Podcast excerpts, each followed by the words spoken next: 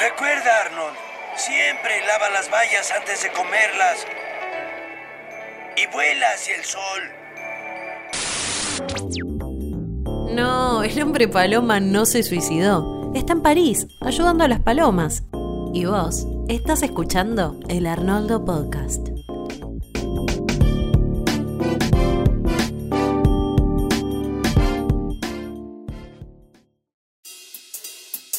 Es el boca del Arnoldo con Frankie Tiago. Este es el boca del Arnoldo con Frankie Tiago. Estás escuchando el Arnoldo y otra semana vamos a recordar un día más.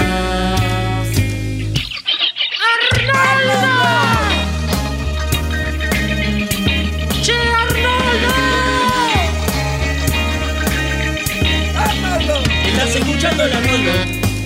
Después de esto nos va a quedar cabeza de balón. Tiago. Fran, va a comenzar. El Arnoldo Podcast. Buenos días, hombre pequeño. Arnold, oye Arnold, Oye, Arnold. Arnold, Arnold. Oye, Arnold. Buenos días, hombre pequeño. Buenos días, hombre pequeño. A un lado, malandrín. A un lado, malandrín. A un lado, malandrín. apártate cabeza de balón. Oye, Arnold.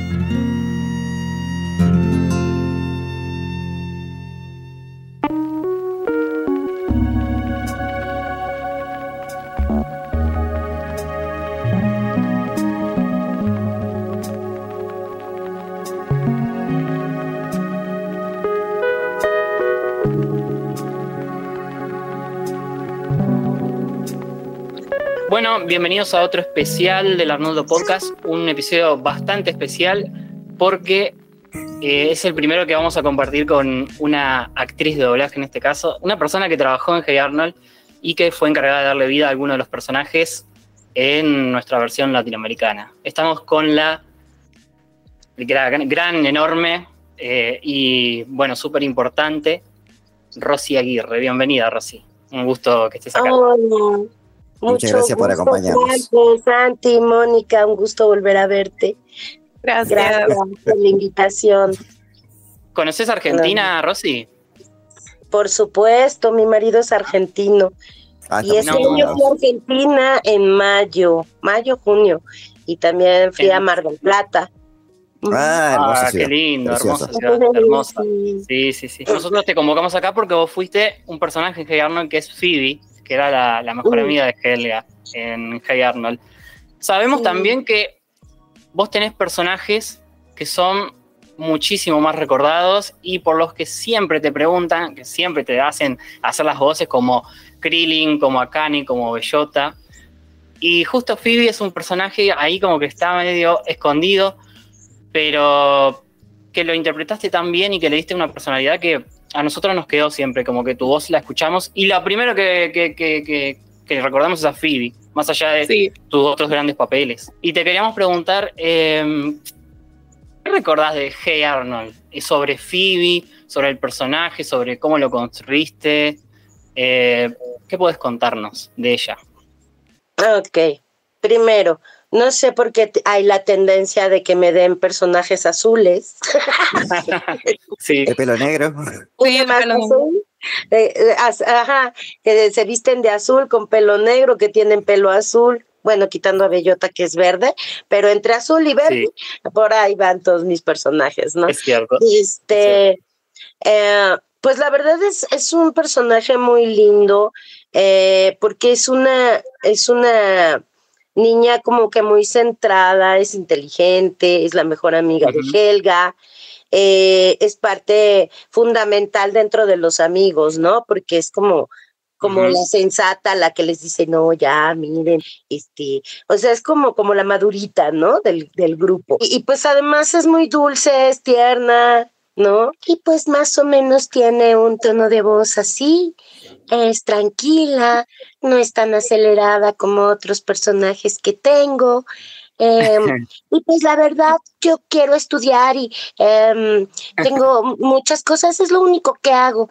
Me desespera un poco Helga porque está medio loca y todo el tiempo está molestando a Arnold, pero bueno, yo trato como de escucharla, de ser buena amiga, de apoyarla y también apoyarla en la escuela. Viajamos a los 90. Eh, definitivamente es Phoebe. Eh, la- la- el doblaje original, en, el- en la voz original de Phoebe, eh, la, la actriz de voz tiene un tono más agudo, como mucho, mucho más. Vos le diste, una, le diste como un poco de rudeza al personaje de Phoebe que quizás la voz original no tenía. Recuerdo cuando vos haces como esos ¡ay! que en el original no los tenía y vos le- se los impregnaste. ¡Ay! ¡Ay, Helga! Este, todo eso venía porque vos lo improvisabas, te daban indicaciones. ¿Cómo fue esa? ¿Cómo se construía así el- en general? En realidad, eh, yo cuando estoy haciendo un doblaje, sobre todo en los 90, que la verdad, eh, digo, si había un director y todo y te iba guiando de lo que quería del personaje, pero pues también teníamos como esta, como más facilidad de que, o sea, no sé si yo veía ese, que hacía una expresión y a mí me nacía el ay, yo lo hacía, ¿no? O sea, Ah, eh, de pronto algunas expresiones que pudo haber tenido, pues sí me nacían, los escuchaba, pero sí tiene un poco de como mi forma de hablar o mi forma de ser, ¿no? También un poco. Sí, sí, sí, sí. Este, porque yo sí te puedo decir, ¡ay! ¿No? O sea, yo, yo lo hago. ¿no? Entonces sí tiene como, como mucho de, de mi personalidad, ¿no? En Calzó muy bien, calzó perfecto. Ok, lo siguiente que teníamos mucha curiosidad es, ¿cómo fue el proceso de, de que entraste a este proyecto? Por ejemplo, ¿tú viste el personaje de Phoebe y decidiste audicionar para ella o tú ibas por otro originalmente? ¿Cómo fue eso? No, de hecho el director que recuerdo creo que Paco Reséndez, él pensó en mí para ser el personaje. Ah. Eh, antes no había tanto, algunos personajes sí se audicionaban o sí se casteaban, ¿no? Realmente fue cosa del director. El director pues vio al personaje, no sé, algo, algo me le recordó a mí y me lo dio a mí. Sí, no, no, no. Fue como el mismo caso de Akane. En el caso de Akane igual también la directora pensó en mí. Entonces no tuviste que este, peleárselo a nadie. Sí, me lo dieron a mí así y ya. y ya llegué a mi llamado normal y yo dije, ay, qué bonitas están las, las caricaturas, ¿no? Aparte, en, en ese tiempo, pues, no, no había tanto, como que la gente no nos conocía todavía, ¿no? Entonces, bueno, pues éramos un grupo grande eh, y ya los directores sabían nuestra capacidad actoral, en lo que quería de cada uno de nosotros o lo que podíamos dar. Y yo creo que basándose en eso, el director dijo, ah, pues se lo doy a Rosy, ¿no? En 2017 que salió la película de la jungla, eh, ¿no te contactaron para el doblaje?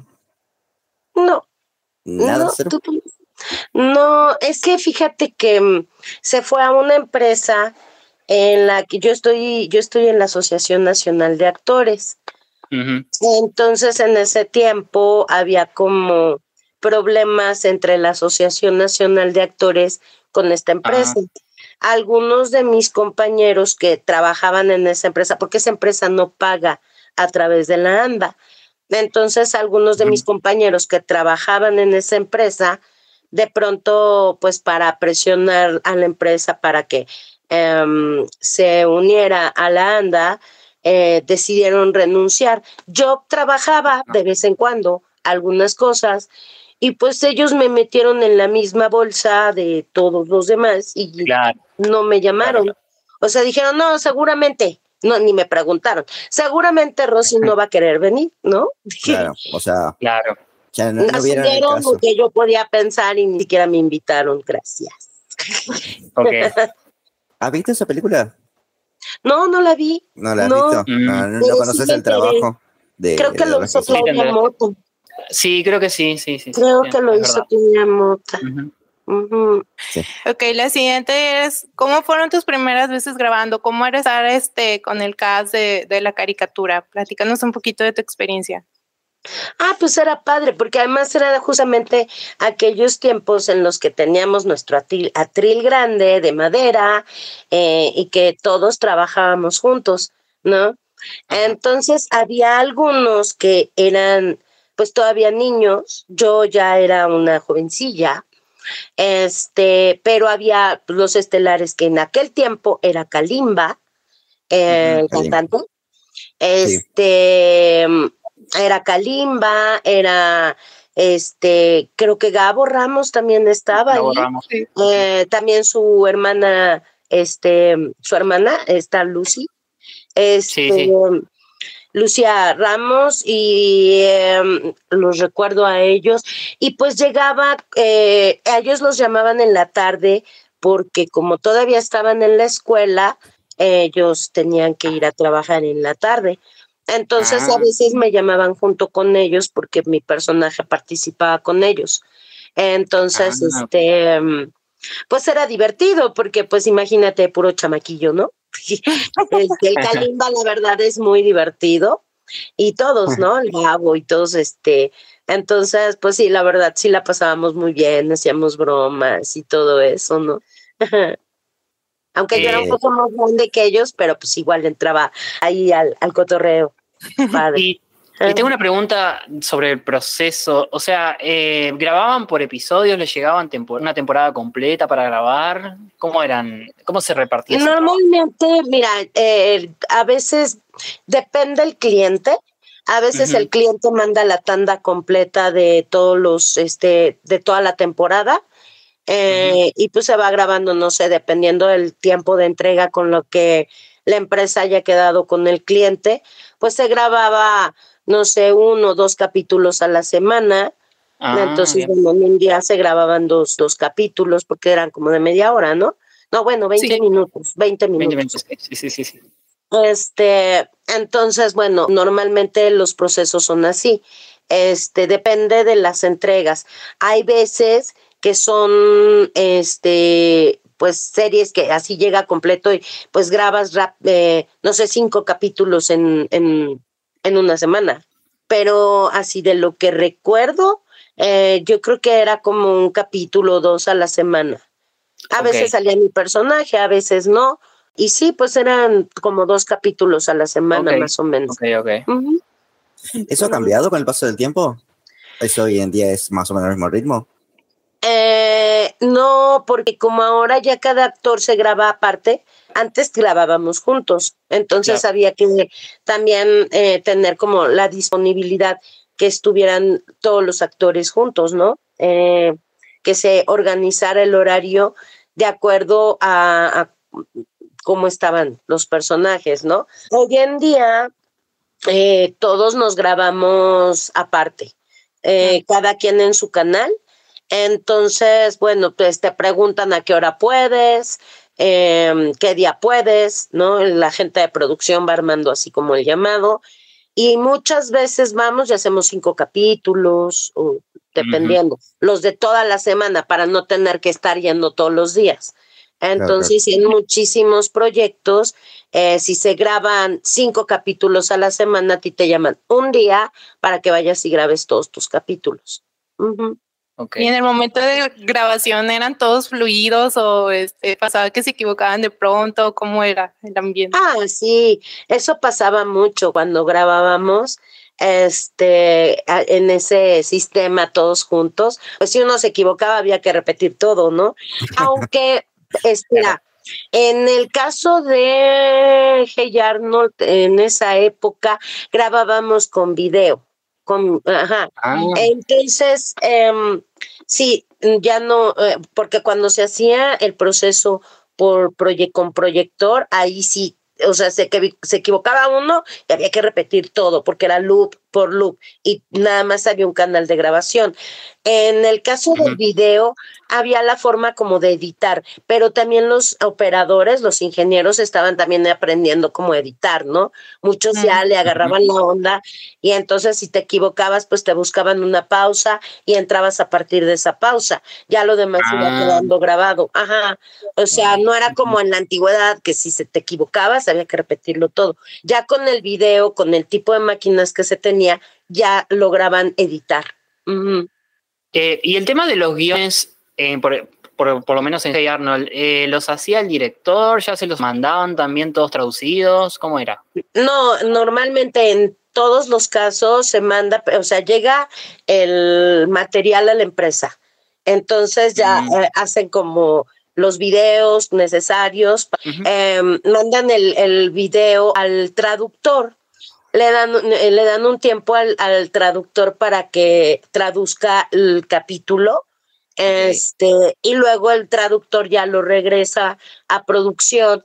Entonces producción se lo da al director, el director tiene que checar el material, eh, revisarlo, verlo y hacer, eh, poner, bueno, quienes quiere que hagan los personajes. En caso de que sean ya series como Hey Arnold, como Rugrats, como otras series que son personajes que ya son recurrentes, o sea, le llamamos personajes fijos, bueno, ya, nada más le pones, y si sale algún nuevo, pues ya el director va viendo a quién se lo va dando, y ya después hace un plan de trabajo. Anteriormente el, el director hacía los horarios, ¿no? Dependiendo la cantidad de loops. El loop equivale a 25 palabras o 15 segundos, lo que sucede primero. Este, mm, a nosotros nos pagan por loop, o sea, tenemos un tabulador que es por loop. Por eso es tan importante. Ah. Ajá, eh, tenemos un tabulador colectivo que es por loop. Bueno, entonces el director ve, no sé, tal personaje tiene 20 loops, entonces yo voy a ponerlo, no sé, de mm, 10 de la mañana a 10.35, ¿no? Que es más o menos lo que podría ser 20 loops, ¿no? Por ejemplo. Entonces, ok, ok. antes era así.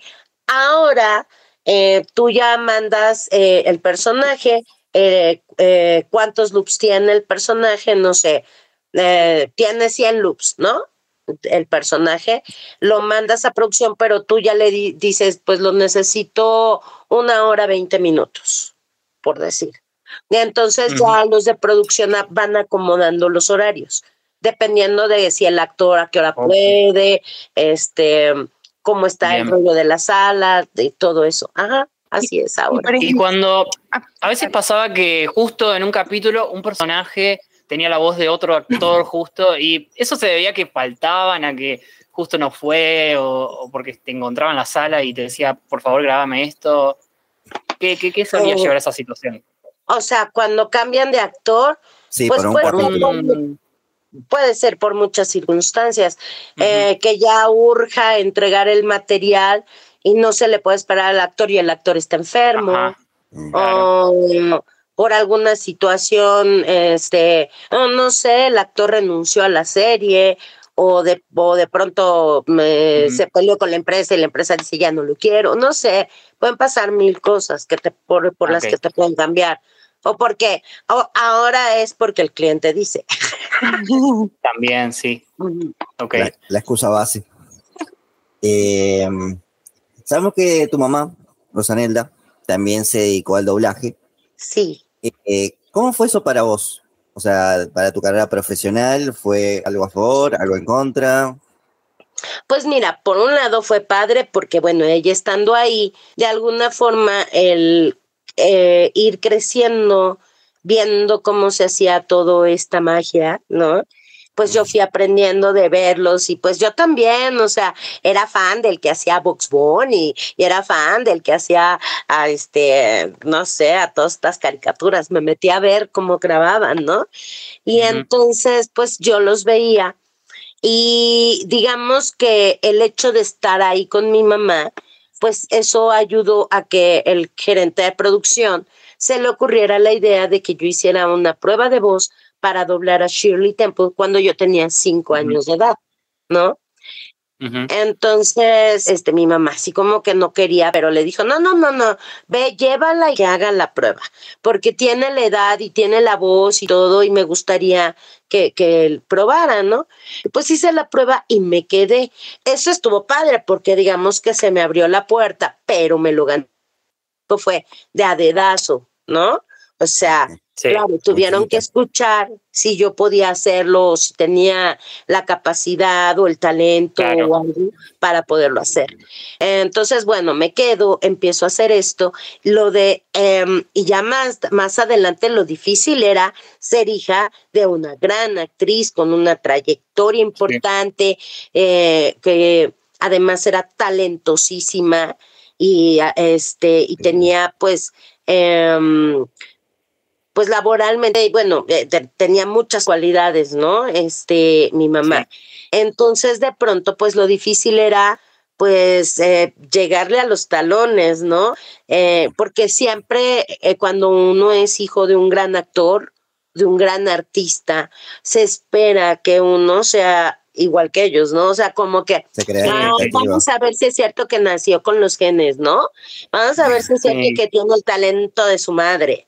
Entonces eso era lo difícil, llegar, y tratar de, de, de, empatarla, que yo siempre decía, no, no le llego ni a los talones a mi mamá, ¿no? Hmm. Em, entonces eso era difícil, que la gente confiara en mí, no por el hecho de ser hija de Rosanelda, sino simplemente por el hecho de ser Rosy, ¿no? Y pues creo que lo logré porque... Eh, esto pues sí lo he contado y lo voy a seguir contando porque es maravilloso y yo creo que todos los hijos quisiéramos eso y yo tuve ese privilegio, que un día mi mamá me dijo, em, estoy muy orgullosa de ti porque antes tú eras la hija de Rosanelda Aguirre y ahora resulta que yo soy la mamá de Rosy Aguirre. hermoso. Hermoso. Eso fue muy lindo y yo me quedo con eso, al menos no le fallé. Eh, este, me fui ganando un lugar, no fue fácil, pero me lo fui ganando eh, con el apoyo de mis compañeros, con el apoyo de mi mamá, el, que, el, que, el que me enseñaran la disciplina, el que me enseñaran cómo hacerlo bien, el que me inculcaran el amor, la pasión y el respeto por este trabajo también, ¿no? Exactamente. Y bueno, y justo por eso te tenemos acá también porque lo lograste, digamos. A nosotros no llegaste, al menos. Sí, sí, sí. muchas gracias, muchas gracias. Em, en realidad, la quería enganchar antes cuando mencionaste que te tocó trabajar con eh, por ahí actores más niños. Eh, te quería preguntar, ¿cómo es la experiencia? Bueno, trabajar con niños y también vos trabajar desde, porque te tocó trabajar de muy chiquita, como que viste las dos perspectivas. ¿Cómo, cómo fue eso?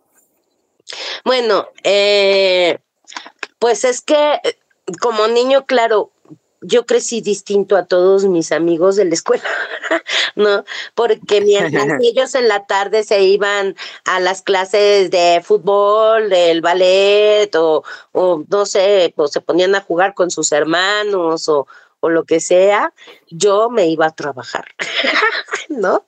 Entonces, este, eh, yo no lo veo como algo pesado porque la verdad es que a mí me gustaba. O sea, crecí en ello y pues yo me sentía como pez en el agua. Entonces yo estaba contenta cada vez que yo tenía un llamado. Nunca fui obligada a hacerlo, jamás. Este, ni siquiera tenía la conciencia de que yo ganaba dinero, ¿no? Ah. O sea, yo iba y pues sabía que tenía que ir a hacerlo. Y eso también a mí me ayudó mucho. Y yo a veces veo, no veo tan mal que los niños comiencen a hacer cosas de este tipo eh, cuando son niños, porque aprendes de responsabilidad, de disciplina, ¿no? Pues es como, por ejemplo, aquellos papás campesinos que ponen a los hijos a que les ayuden a, arar la tierra y todo eso. La gente, no, los niños no deben de trabajar. No, claro, no como un trabajo obligatorio, pero sí como algo em, que te va forjando como ser humano y que tengas una, una profesión y que sepas hacer cosas, ¿no? Claro, claro.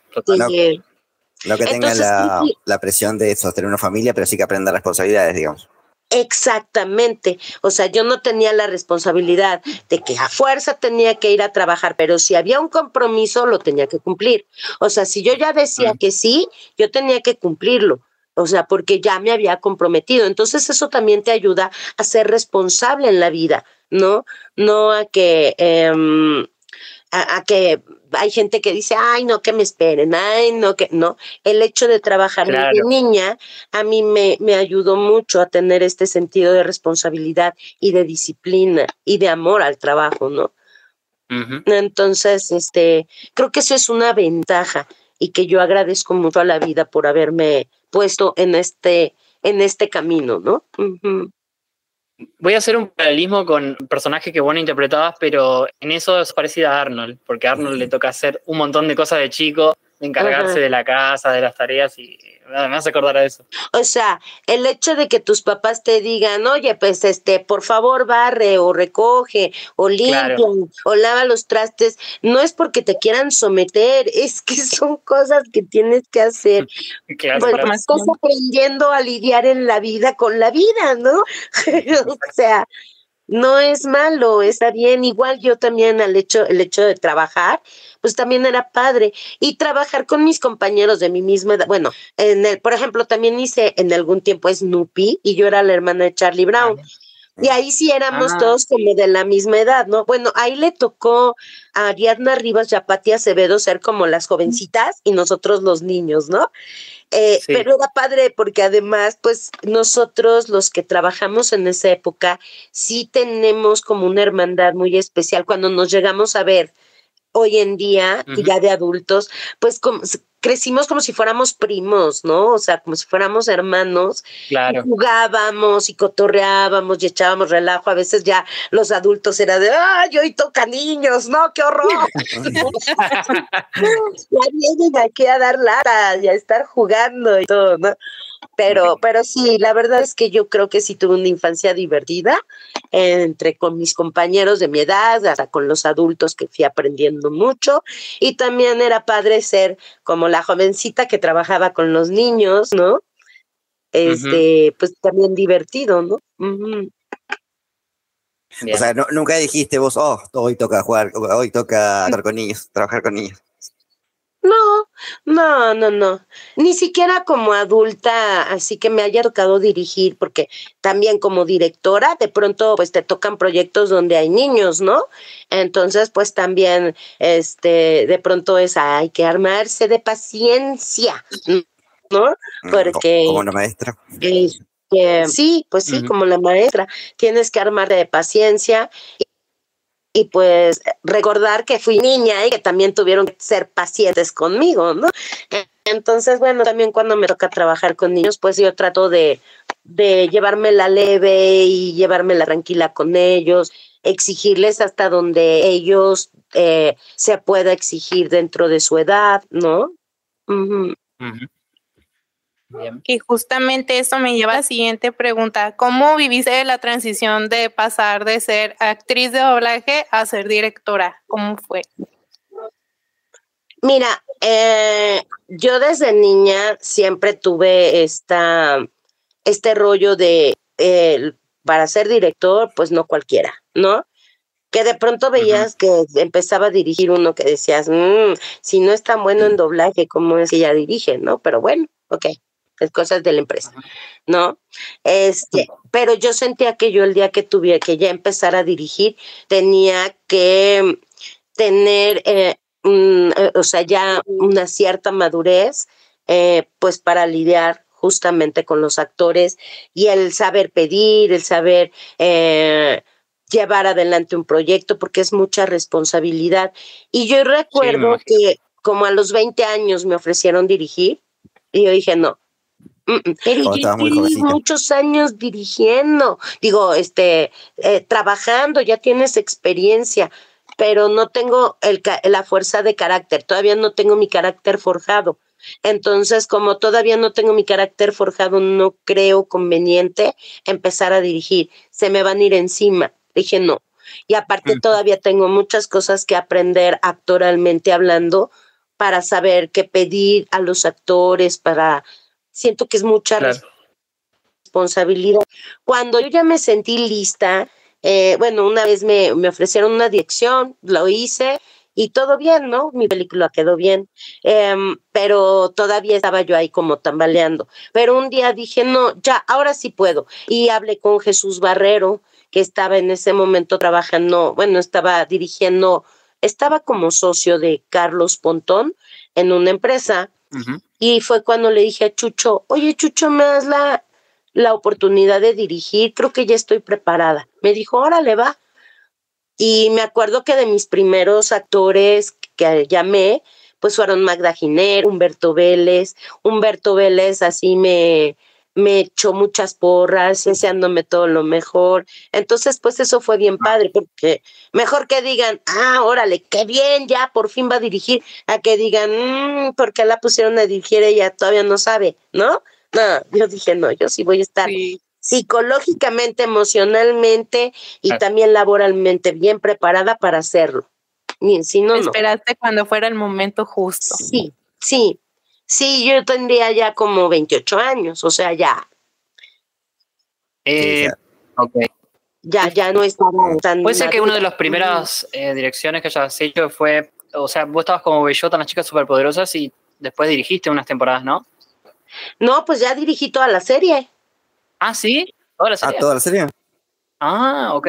Sí, eh, la empezó a dirigir Yamila Tala. No me acuerdo si fue una o dos, pero después no sé por qué razón él renunció y este y fue cuando la empresa me llamó y me dijo, bueno, pues como tú ya estás dirigiendo, porque yo ya estaba dirigiendo en otros lados, ya, ya, ya, estás dirigiendo, ya conoces la serie, eres uno de los personajes, ¿qué te parece si la diriges tú? Y yo, pues va, y la dirigí toda, no, sí, toda, Genial, genial. toda. Eh, lo único que no dirigí fue el capítulo donde cantan, porque cantaban, y yo pues no soy cantante, ¿no? Ah, Ni soy directora claro. musical, pero El dueño enano, de la sí. empresa, que, que era Gerardo Suárez, músico de profesión, este, de Berkeley y todo, pues él, pues era el dueño, pues él dirigió eh, ese capítulo, porque era como tipo ópera rock o algo así. Sí, sí, sí. Sí. ¿La película también?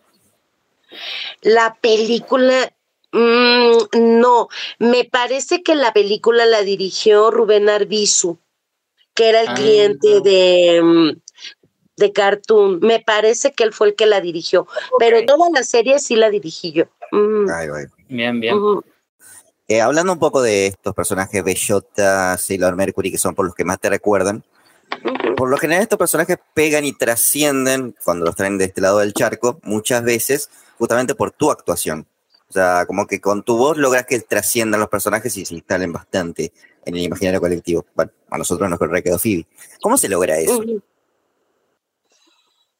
Ay, pues yo creo que pues con cierta pasión por lo que estás haciendo, ¿no?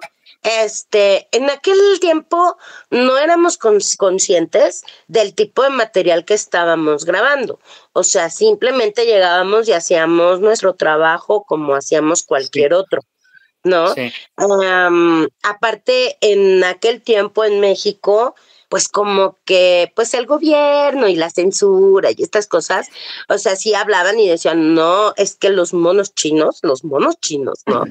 Sí, Son sí. del diablo, ¿no? O sea, así como de- no, o sea, sí, sí, sí, porque había pues mucha ignorancia al respecto. Había Es- palabras que no podían decir, por ejemplo, ¿no? Sí, pero, pero yo cuando los grababa, yo decía, ay, qué exagerado, tampoco es para tanto, ¿no? O sea, los adultos, ¿no? De aquel tiempo, así como de, ay, no, Claro. estas cosas son del diablo, son horribles y mucha violencia, ya, ¿no? Sí, Este, pero, confirmo. Sí, pero no, no era así, pues más bien no se, no se sentaban a verlo, sino que ya lo censuraban de entrada, ¿no? Este, porque veían una explosión, no, eso es violento, pero no, ni siquiera veían el por qué la explosión, ¿no? Este, eh, bueno, no estábamos conscientes de ello, pero llegábamos, veíamos al personaje y como cualquier otro personaje que hacíamos, pues lo, estudiábamos la voz, la veíamos, nos guiábamos por, por como nos decía el director que era el personaje, y de ahí pues lo íbamos sacando, ¿no? Prácticamente, pues es que en el doblaje es eh, la interpretación en español de lo que ya está hecho. O sea, realmente no es como una creación, creación nueva. O sea, mm. es interpretarlo al español. Eso ya está creado, ya está hecho. Nada más es como ponerle tu toque, ¿no? De, de, este, ya personal al personaje. O sea, lo ves, eh, intuyes, hay mucho de intuición de qué se requiere para el personaje, con lo que está diciendo, con la información poca que tienes y lo tienes que hacer rapidísimo, no tienes tiempo de ponerte a analizar al personaje, ¿no? Entonces yo oí la voz delgadita, vi, escuché cómo era calmada, por ejemplo, Sailor, este, que era igual de Phoebe y estudiosa, ¿no? ¿no? Este, entonces, pues ahí fue, a ella sí la puse la voz más delgada, a diferencia de Phoebe, ¿no? Sí. A la Sailor, o sea, es como esa tonalidad de Phoebe, pero con la voz más delgada. ¿Ok? Sí. Okay. Ahí es como uno va, pero yo me dejo guiar mucho por la intuición, más que ponerme a analizarlo demasiado. O sea, más bien es como que mi intuición me dice, por acá. Bueno, yo te voy a preguntar sobre, quizás esta es la, la pregunta más común que te, dan, que te deben hacer, pero ¿qué, ¿cuál es el personaje que más marcó tu carrera? Pues fíjate que es que fueron todos al mismo tiempo. No, o sea, no te puedo decir, es que este, en realidad fueron todos al mismo tiempo, porque yo grababa al mismo tiempo a Krillin de Dragon Ball, al mismo tiempo grababa Sailor este, Moon, al mismo tiempo grababa eh, Ranma y medio, al mismo tiempo grababa eh, Rugrats, al mismo tiempo grababa Hey Arnold, o sea, todas estas series las hice en la misma temporada. Y cuando a mí me invitaron por primera vez en un evento de anime, que más bien era de cómics, porque no eran de anime, todavía no entraba esa, esa no onda. Todavía. Le daban como ahí una, okay, un espacio chiquito al anime, ¿no? Dentro de los eventos de cómics. Cuando fui invitada por primera vez a uno de estos, este mm, ahí eh, me di cuenta de la importancia que tenían estos personajes, pero fueron de todos al mismo tiempo. O sea, que yo firmaba autógrafos, pero ponía voz de Sailor Mercury, de Krillin, de Akane, ¿no? O sea, ponía todas ahí, ¿no? Sí, sí, al principio. Pero, pero, fueron todos al mismo tiempo. Bellota también, ¿no? Sí, sí. Entonces, pues todos estos personajes para mí son igualmente importantes porque me, me eh, ay, catapultaron, catapultaron todos al mismo tiempo, ¿no? Con, con los fans, ¿no? De toda Latinoamérica. Ok. ¿Y con cuál te identificas más? ¿Con cuál Pues mira, me identifico mucho con Akane, digamos que yo soy como ella. Yo siento que no es muy tranquila, yo soy muy tranquila, dicen que tienen mal carácter, pero no es que tengan mal carácter, es que pues se enoja porque la molestan. O sea, no llega a pelearse porque sí, o sea, ella llegaría a la escuela tranquila a estudiar, pero como el uno Tatehuat que eh, hizo que todos los niños fueran y se pelearan con ella para ganar su eh, una salida, para ganar su corazón y todo, pues ella se ve obligada a hacerlo, ¿no? Con Ranma porque ella tiene detalles con él y él llega y le dice que está fea, ¿no? O sea, primero dice, ay, sí, que no sé qué, ¿no? Y luego le dice que está fea, que cocina mal, ¿no? Después ya se arrepiente y va y tiene un detalle con ella y otra vez le dice, le contesta algo que la vuelve a molestar, ¿no? O sea, es un niño inmaduro, entonces, este, pero yo creo que ella, pues, es este, es noble, es noble, y yo soy noble, yo soy muy noble. Bueno, Moni, eh, tenés la, la última pregunta dorada. Sí, así es. Pues bueno, para darle contexto a los escuchas, este, yo estoy todavía practicando doblaje, estuve estudiando en Monterrey Performance Arts Academy que este Rosy la conocí porque ella me aplicó mi examen final. Entonces, así fue como nos conocimos. Y esto me lleva a la siguiente pregunta. Para nosotros que vamos empezando en esta industria, para quienes les llaman la atención y que nos puedan estar escuchando, ¿qué consejo nos das? Bueno, una, paciencia. Este es un medio de mucha paciencia. Eh, hay que ser muy aguerridos y ser muy tenaces porque no está fácil. Cada vez hay más gente, cada vez hay más competencia y tenemos un grave problema actualmente que hay que concientizarlo y con el cual tenemos que luchar, que son las inteligencias artificiales. Sabes que había considerado preguntarte sobre eso y después lo quedó en el tintero la pregunta. Si nos puede dar una opinión sobre eso, también me gustaría. Eh, de hecho, sí, ahora estamos eh, pues luchando, no solamente en México, sino en todo el mundo. Ya ves que hubo la huelga en Estados Unidos, pero pues se viene difícil la situación. Por lo, por lo mismo, me parece que tienen que estar excelentemente bien preparados, ¿no? Para que mm, demostremos que el ser humano es mejor que cualquier máquina, para que de pronto les sea más necesario tener eh, un buen tono, una buena actuación, eh, algo más natural que en las máquinas, ¿no? Y pues se viene difícil, chavos, sí se viene difícil, pero entre más preparados estén, que tomen canto, que tomen actuación, que tomen doblaje, que tomen todo lo que puedan, incluyendo pues también el mm, ir adecuándonos, ir estudiando cómo, cómo se manejan las inteligencias artificiales para que tengamos también nosotros este trabajo a futuro, ¿no? Porque, bueno, a mí todavía me quedan unos años, pero los que vienen entrando tienen que prepararse con estas nuevas modalidades para poder continuar con el trabajo. Y eso sí, ah, porque si estamos luchando legalmente, ¿eh? O sea, sí se está pidiendo a la Cámara de Diputados que se legisle eh, para que no haya abusos con este tipo de cosas de las inteligencias artificiales. Eso es bien importante, pero sí se tiene que legislar y sí estamos trabajando en ello. Qué bueno, no sabía, pero qué ¿vos bueno. crees que es posible que una inteligencia artificial reemplace el, el, trabajo de un actor de doblaje o crees que es una herramienta que tiene que, que tiene que implementarse para el trabajo? Pues sería bueno que solamente fuera una herramienta que se implementara para el trabajo, pero buscan algo más y es suplantarnos. Claro. Es la verdad. Claro. O sea, vamos sí. a ser bien, pero muy conscientes, bien honestos en esta parte. Sí buscan suplantarnos con el afán de ahorrarse dinero, ¿no? Entonces, este, pues tenemos que estar muy a las vivas porque, o sea, además es peligrosísimo porque imagínate, toman tu voz, Franco, y de pronto con tu voz van y extorsionan a otra persona que tu voz hable cosas feas y horribles sobre otra persona y le eches a perder este pues la vida a esa persona por hablar mal de ella o decir cosas o mentiras, ¿no? Eh, con tu voz, ¿no? Que tú no, que no fuiste tú, sino fue una inteligencia artificial, ¿no?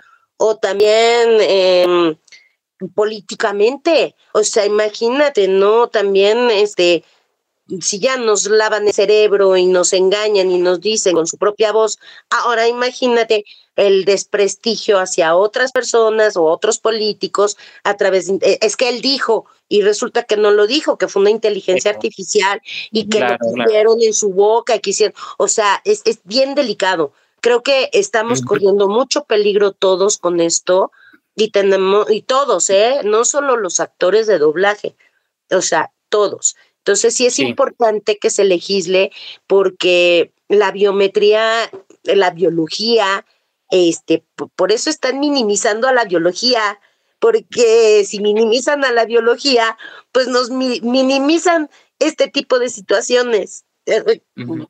Entonces, este, pues bueno, creo que hay que ser conscientes y luchar con ello. No todo está perdido, ¿no? Simplemente uh -huh. Hay que mm, eh, y, y prepararse muchísimo, muchísimo, el doble de lo que antes estábamos preparados en actuación, en todo, ¿no? Bueno, Perfecto, muchas gracias por el bueno consejo. gracias por los mensajes que has dado y también eh, gracias por participar. Nos encantaría para cerrar pedirte un saludo a los escuchas del Arnoldo Podcast de parte de Phoebe. De parte de encantaría. Phoebe. Claro que sí. Hola a todos mis amigos de Arnoldo Podcast. Les mando muchos saludos. Recuerden que tienen que estudiar mucho y prepararse, porque más adelante no sabemos qué puede pasar. Yo luego les puedo dar algunas clases de cómo se manejan las inteligenciales, a las cuales yo me estoy volviendo experto. Espero que estén muy bien y les mando muchos besos. Estudien, por favor.